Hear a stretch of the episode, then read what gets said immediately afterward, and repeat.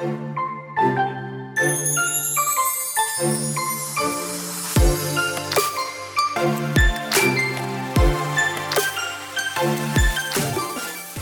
hola, bienvenida a The Wedding Chat. Happy Friday. Mi nombre es Sofía Cristina y estaré compartiendo contigo todos los viernes durante la planificación de tu boda. Te daré tips, tricks y pasos sencillos para que este proceso sea uno fácil y divertido. Sí, coordinar tu boda no tiene que ser tan difícil y stressful. The Wedding Chat se convertirá en tu guía para que junto con tu coordinadora de bodas tomen las mejores decisiones sobre tu gran día.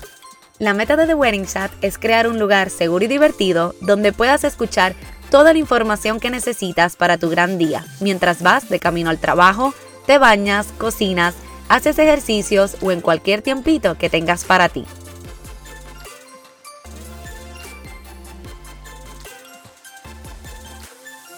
Hola, hola, bienvenida a The Wedding Chat Season número 2, episodio 5. Espero que hayan pasado un hermoso día del amor y la amistad. Un pequeño recordatorio, si te gusta este podcast, nos encantaría que nos dejes un review en iTunes. Esto nos ayudará muchísimo a que el podcast sea escuchado por más novias como tú que necesitan una guía durante este proceso de coordinación. Este episodio de hoy ha sido pedido varias veces, así que por fin vamos a hablar más a fondo sobre este tema. Y es el de cómo puedes ahorrar dinero en tu boda en qué áreas o de qué manera puedes gastar menos dinero si estás en un presupuesto más limitado. Lo primero que te tengo que mencionar es que una boda es costosa, no importa todo lo que logres ahorrar al final del día. Recuerda que hacer una boda significa que vas a trabajar con varios suplidores a los que hay que pagarles por su servicio. Así que esto quiere decir que hay varios de estos servicios que van a ser especialmente cantidades altas. Lo primero que debes hacer, si aún no lo has hecho, te recomiendo que escuches el episodio número 6 del Season 1, es establecer el presupuesto para tu boda. Se supone que ya lo tengas. Y en ese episodio te mencioné que tienes que crear una lista de prioridades. Esa lista de prioridades es en lo que probablemente gastes un poco más de dinero o que por nada del mundo vas a eliminar. También en ese episodio hablamos de maneras grandes en disminuir costos, como escoger una fecha que sea low season o una fecha de boda que sea día de semana o un domingo. No escoger ningún día que sea feriado. Y otra también es hacer una boda, por ejemplo, tipo brunch, para que sean menos horas y que tal vez entonces no sea por la noche, que son las horas más populares para una boda. Pero como ya sabes eso, vamos a hablar de otras maneras que puedes ahorrar dinero también. Puedes escoger un servicio que sea de menos horas con tu fotógrafo y o con el videógrafo. Si las fotos y videos no son una prioridad, entonces te recomiendo que cotices tus servicios para tal vez cuatro horas solamente, en donde cubras lo más importante, que serían las fotos de preparación, la ceremonia y el principio de la recepción. Muchas veces el paquete regular de fotos y videos son entre 6 a 8 o hasta 10 horas de servicio. Así que disminuir las horas te puede disminuir el costo. El stationery que vayas a imprimir, como los programas o los menús, los puedes hacer por pareja o familia, así la cantidad de imprimir es menor. Los menús también es algo que puedes poner uno por mesa para que todos los invitados utilicen el mismo. Una de mis favoritas y tal vez de las más fáciles es que los wedding favors o los regalitos que vayas a obsequiar a tus invitados de agradecimiento por ser parte de ese hermoso día, te recomiendo que los hagas tú. Busca una idea sencilla y fácil para ti y entre los dos o reclutando algunos familiares o amistades, puedes hacerlos tipo DIY, do it yourself. He tenido parejas que hacen sus propios mini jabones, bolsitas con chocolates, bolsitas de café o de semillas de flores o vegetales. Hay muchas ideas para los wedding favors. Así que puedes encontrar una que puedan hacer entre los dos. Si te quieres ahorrar aún más dinero en los wedding favors, pues te recomiendo que lo que escojas para regalar sea algo que puedas obsequiar por pareja o familia también. Una de las cosas que más te puede ayudar a disminuir costos en la decoración y esto no es siempre, es que utilices más velas que arreglos florales. Recuerda que las flores son costosas, así que si disminuyes la cantidad de flores que vas a utilizar y las sustituyes por velas, puede ser que el costo final sea menor.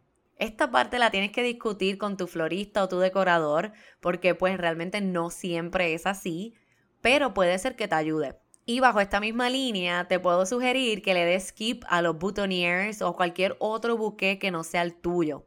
Si para ti esto no es algo importante, pues ahí te vas a ahorrar algo de dinero, especialmente si tienes un séquito grande.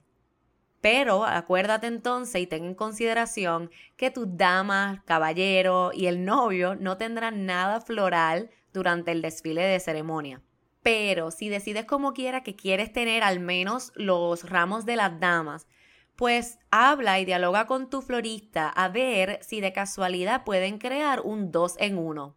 Algunos de los arreglos florales de tu mesa o de la mesa del bizcocho o el welcome table pueden ser los mismos ramos de las damas. Así que una vez finalice la ceremonia, se recogen y entonces se utilizan para ese segundo propósito.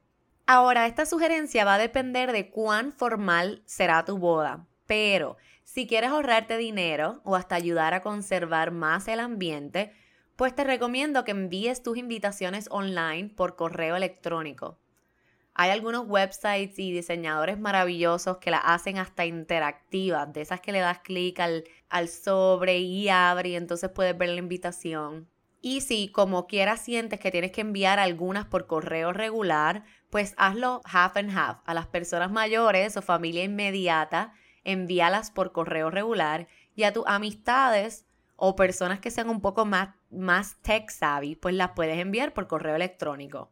Y continuando esa línea de las invitaciones, si decides enviarlas todas por correo regular, puedes ahorrarte dinero si conviertes tus RSVPs en postcards. Los postcards no necesitan sobre y el costo de los sellos es el más económico. Así que quiere decir que te vas a poder ahorrar dinero en los sobres y vas a bajar los costos en los sellos que tienes que comprar. Esta es un poco más personal y tiene sus pros y sus contras, pero puedes comprar tu traje de novia del sample rack o el rack de los trajes de muestra. Muchas veces las tiendas de traje de novia te pueden vender el traje que se utiliza de muestra como para probarse. Si la colección ya pasó, si ese diseño lo descontinuaron o porque tienen mucho inventario y tienen que salir de algunas piezas. Ten en cuenta que estos trajes se los ha medido mucha gente y probablemente tengan algunas imperfecciones pero la realidad es que el costo del mismo va a ser bien bajito y tal vez puedes conseguir un traje de un diseñador eh, que tal vez estaba en los 5 mil dólares en la mitad del precio o hasta más bajito. Otra que te puedo recomendar es que hagas mucho research y mantén la mente abierta. La realidad es que hay muchos suplidores de todas las categorías de boda y los precios tienden a variar muchísimo entre ellos. Así que haz el research, pide cotizaciones y observa bien qué incluye cada uno y mira mucho los reviews de otros clientes. Esto puede ayudarte a encontrar un suplidor que se ajuste a tu presupuesto o se acerque a él, pero manteniendo la buena calidad, que es lo más importante. Otra es que te recomiendo que te ahorres los escort cards y o los place cards. ¿Te acuerdas que hablamos de qué significaba cada uno de estos?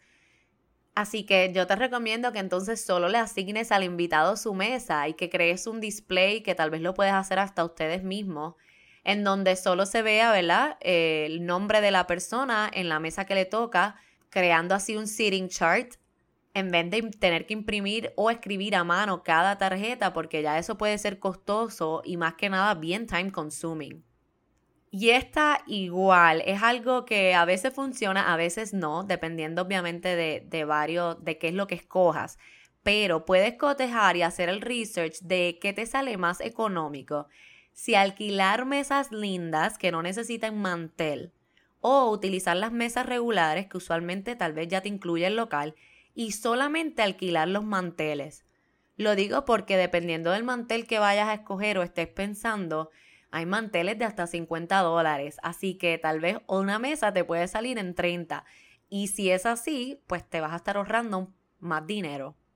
Pero otra vez, no siempre funciona, todo depende de qué tipo de mantel estés buscando o qué tipo de mesa estés cotizando.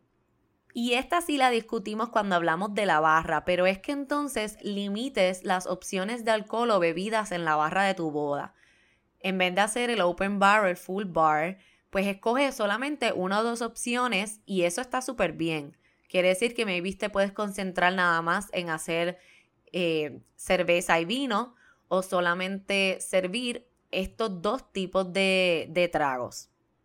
Cuando estés viendo las ofertas o paquetes de tu catering o de la comida, ten en mente que usualmente el buffet tiende a ser más económico que el ser servido a la mesa, porque no van a necesitar tantos mozos como cuando es servido a la mesa.